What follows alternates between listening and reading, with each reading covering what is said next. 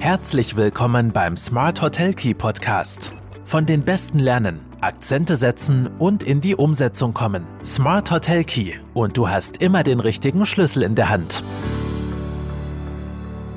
Hallo und herzlich willkommen bei Smart Hotel Key, dem Podcast für erfolgreiches Hotelmanagement. Mein Name ist Marco Riederer und ich werde euch heute die wichtigsten Grundbegriffe im Revenue Management näher bringen. Neben einer Erklärung der wichtigsten Begrifflichkeiten und Kennzahlen werde ich auch versuchen zu erläutern, wofür welche Kennzahl überhaupt gebraucht wird. Ziel ist es, eine Übersicht zu schaffen, um in der Folge auch für vertiefte Einblicke in die Preisoptimierung gewappnet zu sein. Und da beginnen wir eigentlich schon mit der ersten Begriffsschwierigkeit. Wenn wir von Revenue Management sprechen, äh, sagen viele auch Yield Management. Es wird beides meistens in einen Topf geworfen. Beides sind sehr geläufige Begriffe und in der Umgangssprache werden sie auch dazu verwendet, ein und dasselbe Instrument zu beschreiben. Im Detail sind sie aber doch relativ klar voneinander abgrenzbar. Und wenn wir uns zunächst jetzt einmal das Yield Management äh, anschauen, was ja wörtlich übersetzt Ertragsmanagement bedeutet und für die tägliche Arbeit mit der operativen Preisstrategie verwendet wird, dann muss man sich auch anschauen, wo es herkommt, weil das Yield Management beruht grundsätzlich darauf, mit nicht lagerbaren Produkten, so wie sie Hotelzimmer nun mal sind, den maximal möglichen Umsatz zu erzielen.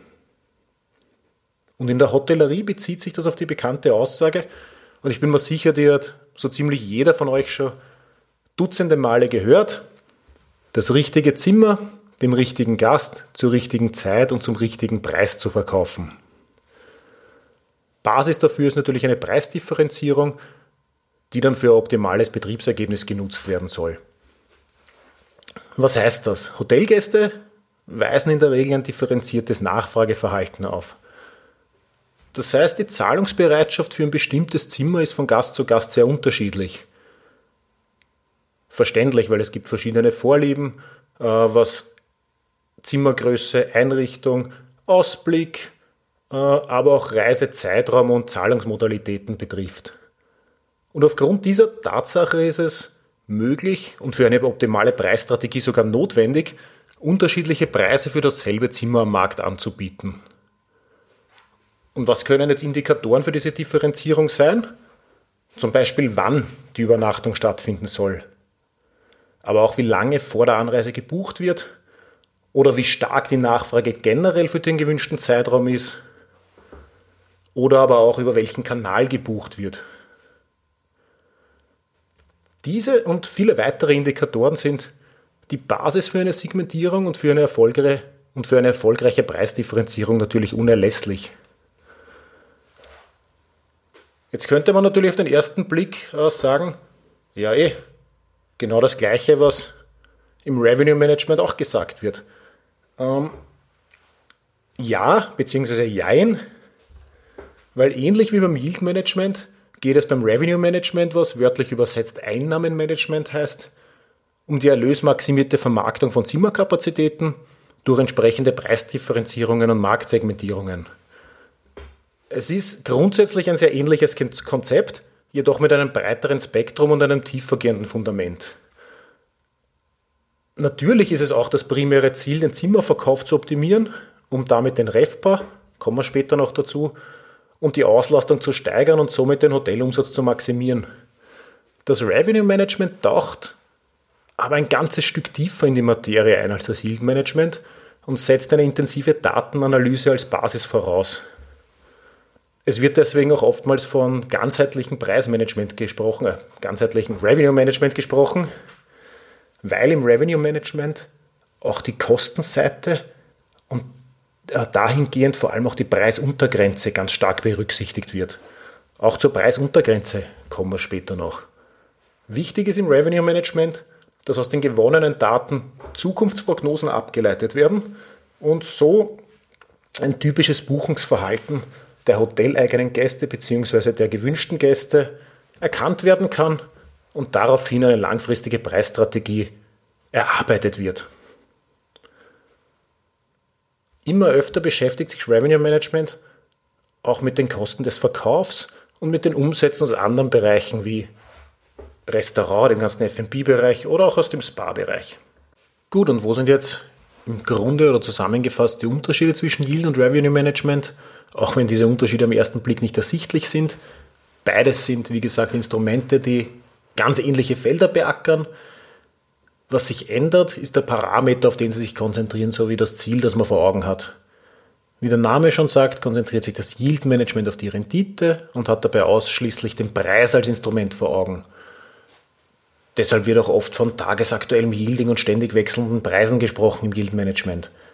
Das Revenue Management beachtet äh, dahingehend dem, neben dem Preis auch noch andere Parameter und wirkt ganz äh, aktiv auf das Buchungsvolumen ein. Kurz und bündig, beim Revenue Management handelt es sich um das Big Picture, die Gesamtstrategie sozusagen, welche durch eine Vielzahl von Daten fundiert wird. Yield Management hingegen ist lediglich ein Teil der Preisoptimierung und kann somit eigentlich auch als Komponente des Revenue Managements gesehen werden. Gut, nachdem wir jetzt einmal die erste und grundlegende Unterscheidung getroffen haben, was ist Revenue Management, was ist Yield Management, kommen wir auch zu den wichtigsten äh,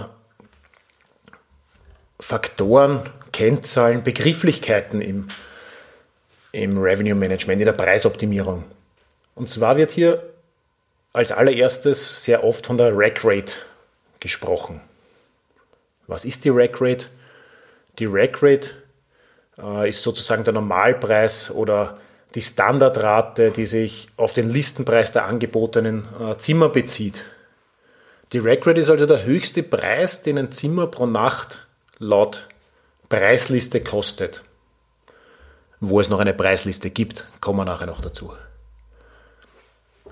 Davon ausgehend werden dann meist verschiedene Rabatte und Preisnachlässe abgezogen. Daher wird auch die Rack Rate im Durchschnitt nur sehr selten erreicht. Der Listenpreis ist aber dennoch äh, gerade bei Preisnachlässen sehr wichtig, da er auch als Ankerpreis dient. Das ist auch eine preispsychologische Komponente. Wenn ich weiß, wie hoch äh, der, Listenpreis ist, also wie viel mir das Zimmer in einem, zu einem bestimmten Zeitraum laut Preisliste kostet und ich dann ein Angebot sehe und gleich weiß, ah, da liege ich ja pro Nacht 20 Euro drunter, dann ist es für mich schon viel mehr Kaufanreiz, als wenn ich äh, den hohen Listenpreis einfach eins zu eins weitergegeben bekomme. Fürs Hotel bedeutet das, dass die eigenen tatsächlich durchgesetzten Preise meist nicht nah an dem Listenpreis liegen. Je geringer der Abstand ist, äh, desto besser ist es dem Modell gelungen, natürlich Preisnachlässe und Rabatte zu vermeiden. Und wenn ich mir diese sogenannte Preisdurchsetzungsrate anschaue, dann, dann kann ich hier auch noch sehr viel differenzieren, also diese Auswertungen können äh, nach verschiedenen Aspekten erfolgen. Nach Zimmerkategorie gibt es vielleicht Zimmerkategorien, bei denen mehr Nachlässe gewährt werden mussten als bei anderen, um eine gewisse Auslastungszahl zu erreichen. Oder auch nach, Wochen, nach Wochentagen. So sind die durchschnittlich erzielten Preise von Tag zu Tag in der Regel unterschiedlich. Ferienhotels haben wahrscheinlich meistens an den Wochenenden eine bessere äh, Zielerreichung, Zielerreichung in der Preisdurchsetzung als Business-Hotels oder Stadthotels wo von Montag bis Donnerstag die Standardpreise eher durchgesetzt werden können.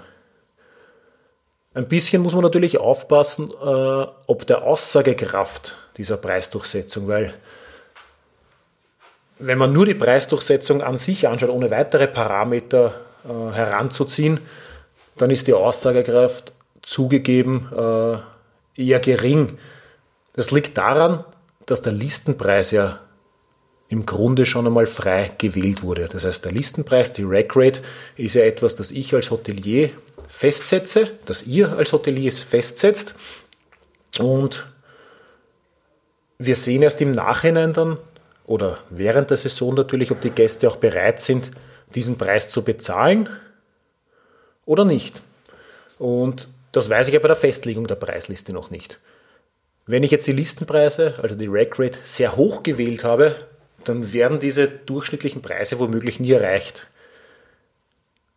Und wenn diese Preise aber immer oder fast immer erreicht werden, dann kann es natürlich auch darauf hindeuten, ähm, dass ich die Rackrate, die Listenpreise zu niedrig angesetzt habe. Dann habe ich zwar hohe Preisdurchsetzung, bin aber generell vielleicht etwas zu billig.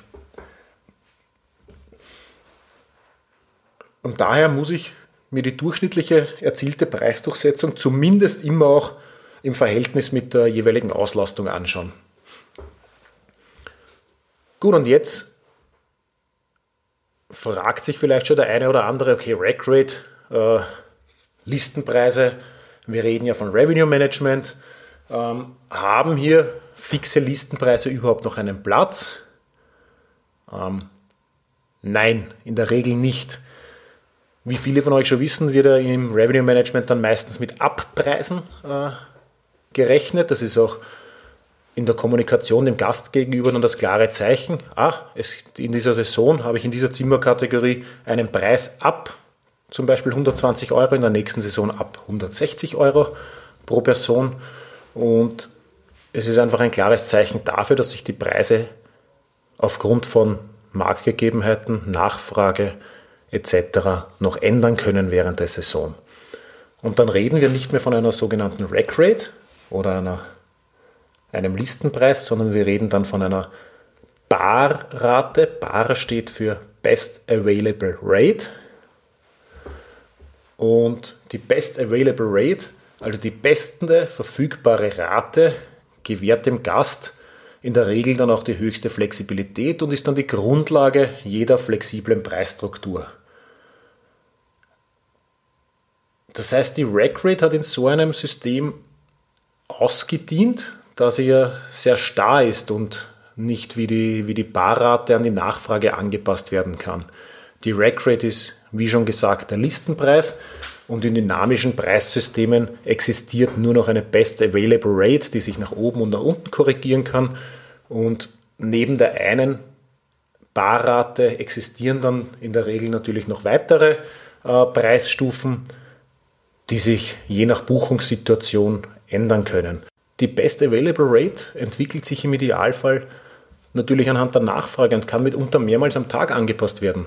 Wir sind da jetzt gleich noch einen Schritt weiter, aber es gibt im Revenue Management äh, technologische Unterstützung, Pricing-Software, die anhand verschiedenster Parameter wie der eigenen Auslastung, Mitbewerberpreise, Marktnachfrage, äh, aber auch Wetter mitunter alle sieben Minuten die Preise ändern, wenn sich einer der Parameter ändert. Das ist dann schon sehr flexibel, ist an der Ferienhotellerie äh, meistens nicht gangbar. Es gibt auch, wir werden dann noch eine eigene, einen eigenen Podcast zum Revenue Management in der Ferienhotellerie haben. Immer das Thema auch der Stammgäste. Wie gehen die damit um? Kurz vorausgegriffen schon, die buchen in der Regel eh viel früher und haben ja noch die Standardpreise, bevor sie je nach Auslastung nach oben schnallen. Also ganz kurz, im dynamischen Pricing gibt es die Barrate, die Best Available Rate, in klassischen, nicht geyieldeten, nicht Revenue Management basierenden, sich ändernden äh, Preisen gibt es nach wie vor die Rack Rate, die sogenannten Listenpreise. Eine weitere ganz wichtige Begrifflichkeit bzw. Kennzahl in dem Fall schon ist die ADR. ADR steht für Average Daily Rate und ist nichts anderes als der tägliche Durchschnittspreis auf Logis, auf die Zimmernächtigungen. ADR, Average Daily Rate oder auch oft genannt Average Room Rate, ARR. Da wird äh, die Zimmernächtigung, die erzielten Logierlöse auf alle Zimmernächtigungen hier zusammen gezählt und der Durchschnitt gerechnet. Gemeint ist jedenfalls eben der Netto-Logierlös, also ohne Halbpension, ohne Frühstück etc. pro verkauften Zimmer. Das ist eine ganz, ganz wichtige Kennzahl in der Hotellerie, weil ich damit schon einmal ein erstes Indiz dafür habe und natürlich, wenn ich es noch aufsplit auf die einzelnen Zimmerkategorien sehr genau sehen kann, welche Durchschnittspreise ich pro Zimmerkategorie pro Saison mitunter äh, erreicht habe und vor allem welche Durchschnittspreise ich im, Gesamt, im gesamten Hotelbetrieb äh, erreichen konnte.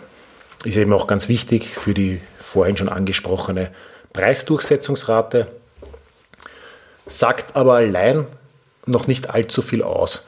Und da kommen wir dann schon äh, zur nächsten Kennzahl, die für uns in der Hotellerie natürlich ganz, ganz essentiell ist. Das ist die äh, Auslastung. In den Kennzahlen, in den Statistiken steht meistens OCC, das steht für Occupancy. Äh, das ist einfach nur Englisch für Belegung und das ist eben der gebräuchliche Begriff für die Auslastung und wird in der Regel in Prozent angegeben. Und wenn wir jetzt die ADR oder ARR, also die Average Daily Rate, Average Room Rate, mit der Occupancy, also mit der Auslastung, zusammenführen. Und da kommen wir jetzt schon zur meiner Meinung nach wichtigsten Kennzahl im Revenue Management. Das ist der REFPA, steht für Revenue per Available Room. Und der REFPA ist nichts anderes als der Umsatz pro verfügbaren Zimmer. Das heißt, der durchschnittliche Zimmererlös, den wir in der ADR oder in der ARR gehabt haben, wo nur die erzielten Zimmernächtigungen gezählt wurden, werden im REFPA alle zur Verfügung stehenden Zimmer gezählt. Das heißt, der Umsatz wird durch alle zur Verfügung stehenden Zimmer, das heißt alle Zimmer, die ich hätte verkaufen können, durch all diese äh, Zimmer wieder ähm, dividiert. Das heißt, das sind in der Regel die Offenhaltungstage, entweder 365 Tage oder eben die Anzahl an Tagen je nach den Saisonen. Also multipliziert werden die Offenhaltungstage mit der Anzahl der Zimmer und der Netto-Logiererlös wird durch diese quasi maximale Anzahl an zur Verfügung stehenden Zimmern dividiert. In der Regel wird für die Berechnung des REFPAs eben der Netto-Logiererlös herangezogen, das heißt ohne Halbpension und ohne Frühstück. Und der REFPA ist eben eine der wichtigsten Kennzahlen, da sich dieser nur bei einer Kombination von hoher Auslastung und hoher Durchschnittsrate steigert, während eben eine hohe ADR, ein hoher Durchschnittspreis, auch bereits bei einer niedrigen Auslastung zustande kommen kann, was aber betriebswirtschaftlich natürlich oft keinen Sinn macht. Aber man sieht dann auch sehr deutlich und sehr schnell bei einem äh, niedrigen REFPA mit einer sehr hohen Auslastung, dass ich vielleicht viel zu billig verkaufe und hier mich auch unter Wert dann schlage am Hotelmarkt. Ähm, nächste wichtige Kennzahl im Revenue Management ist der Pickup. Der Pickup bezeichnet die realisierten Buchungen in einem gewissen Zeitraum. Und neben dem REFPA, der Auslastung und der ADR ist der Pickup sicher einer der relevantesten Indikatoren, um eine nachhaltige Preisstrategie zu verfolgen. Die Kennzahl ist vielleicht nicht ganz so populär äh, wie der REFPA, lässt sich aber ideal verwenden, um Buchungsmuster und potenzielle Optimierungsmöglichkeiten zu identifizieren. Der Pickup allein äh, reicht natürlich in dem Fall nicht, weil der sagt mir nur, in, in, in welchem Zeitraum, in welchem von mir vordefinierten Zeitraum ich wie viele Buchungen lukriert habe. Aber er sagt mir nicht, wie viele Buchungen ich äh, realisiert habe oder wie viele Buchungen schon zum Zeitpunkt X in den Büchern stehen. Und dafür verwendet man die Begrifflichkeit on the books. Als on the books werden also alle definitiven Buchungen bezeichnet, also der Buchungsstand, der in den Büchern zum Tag X steht. Und um den Refbar zu optimieren, benötigt man wieder die on the books Informationen die das Hotelreservierungssystem in der, in der Regel liefert. Und auch die, die Barrate eben im Revenue Management, die Best Available Rate, wird anhand der Buchungen, äh, die on the books sind, also nur die wirklich definitiv stehen und nicht die optionierten Buchungen, ähm, in, den, in den Forecast mit implementiert und hilft eben dabei, die nächsten Preissteigerungen festzulegen.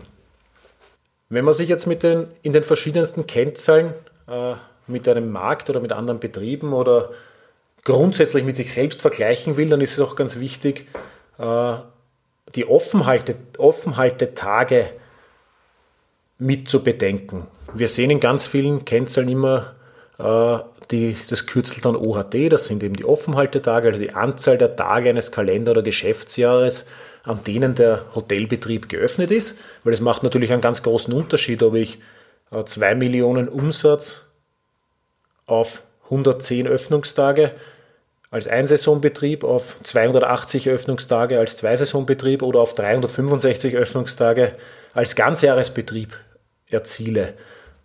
Und nur wenn ich die Kennzahlen auch auf die Offenhaltetage runterbreche, dann kann ich mich auch wirklich mit anderen äh, vergleichen.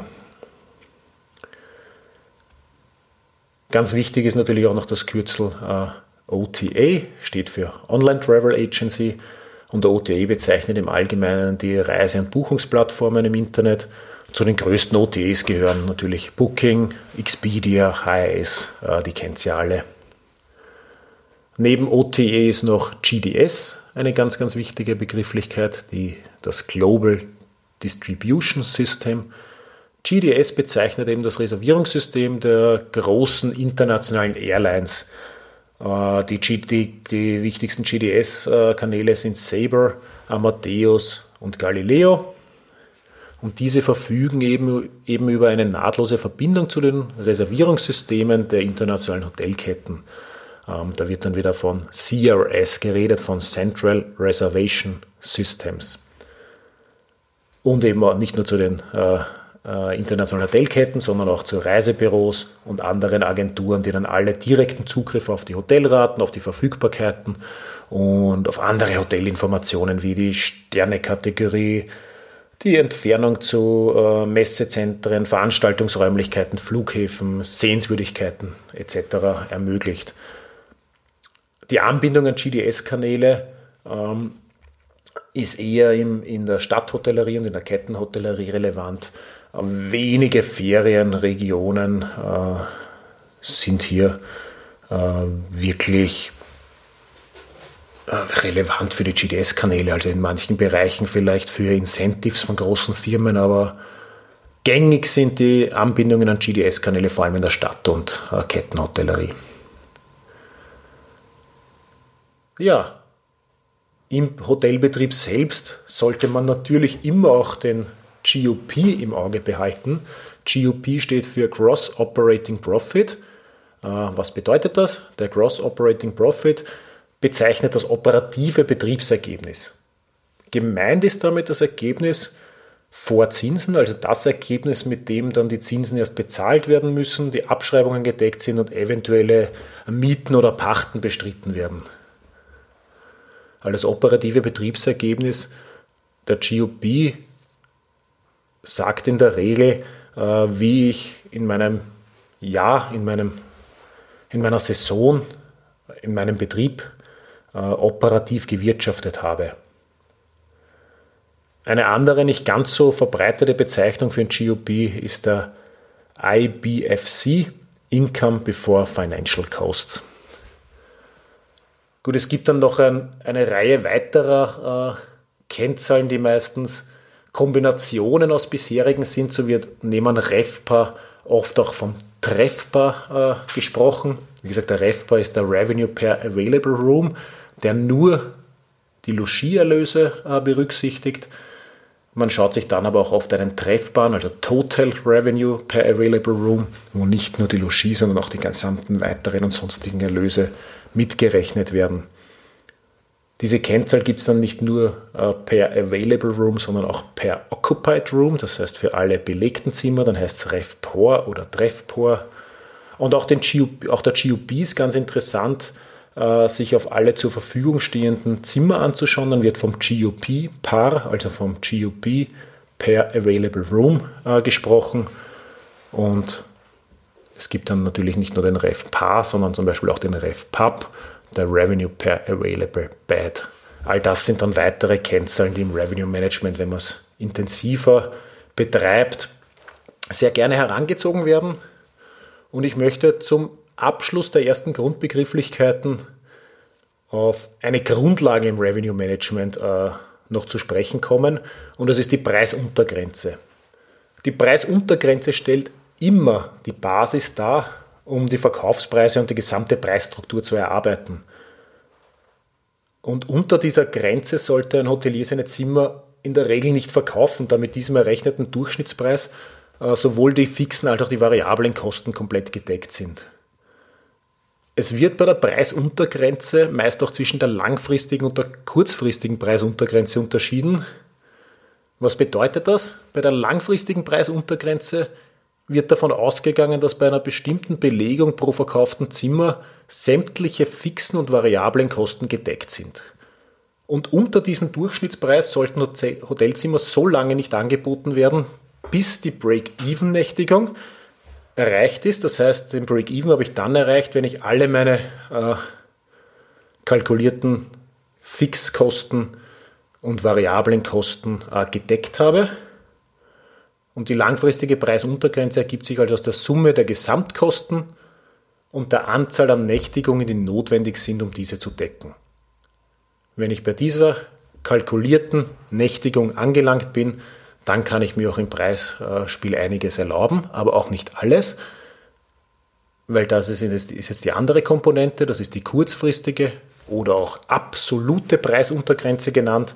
Und die rechnet sich eben aus den variablen Kosten des Hotels geteilt durch alle verkauften Zimmer. Das heißt, da werden in der Regel die Kosten und die Absatzmenge eines Jahres zugrunde gelegt und bei diesem Preis wird kein Beitrag zur Fixkostendeckung des Hotels geleistet. Damit aber hier kein negativer Deckungsbeitrag erzielt wird, darf unterhalb dieser Preisgrenze nie ein Zimmer verkauft werden. Sonst würde ich ja mit jedem verkauften Zimmer Verlust produzieren und das wollen wir in der Hotellerie natürlich nicht. Also zu kurz, an die kurzfristige oder absolute Preisuntergrenze sollte ich mich in der Regel sowieso nie annähern. Natürlich kann es manchmal Sinn machen, sich für Marketingaktionen, Promotions äh, etc. mal ein bisschen unter der langfristigen Preisuntergrenze zu orientieren. Im Jahresschnitt muss ich sowieso immer relativ, also weit, aber ich muss zumindest immer über der, Preisunter, über der langfristigen Preisuntergrenze agieren, weil sonst äh, schaffe ich ja kein positives Betriebsergebnis. Da werde ich ja nie einen Gewinn erzielen. Und wenn ich mich schon nicht unter die langfristige Preisuntergrenze äh, orientieren darf, dann liegt es auf der Hand, dass ich die, Preis, die kurzfristige Preisuntergrenze eigentlich nie erreichen darf. Also die Annäherung an die kurzfristige Preisuntergrenze sollte, wenn überhaupt, nur im Extremfall und ganz kurzfristig herangezogen werden, weil ich gerade Liquidität brauche und die Auslastung gegen Null geht, wie auch immer, aber dann habe ich sowieso wahrscheinlich schon andere Probleme.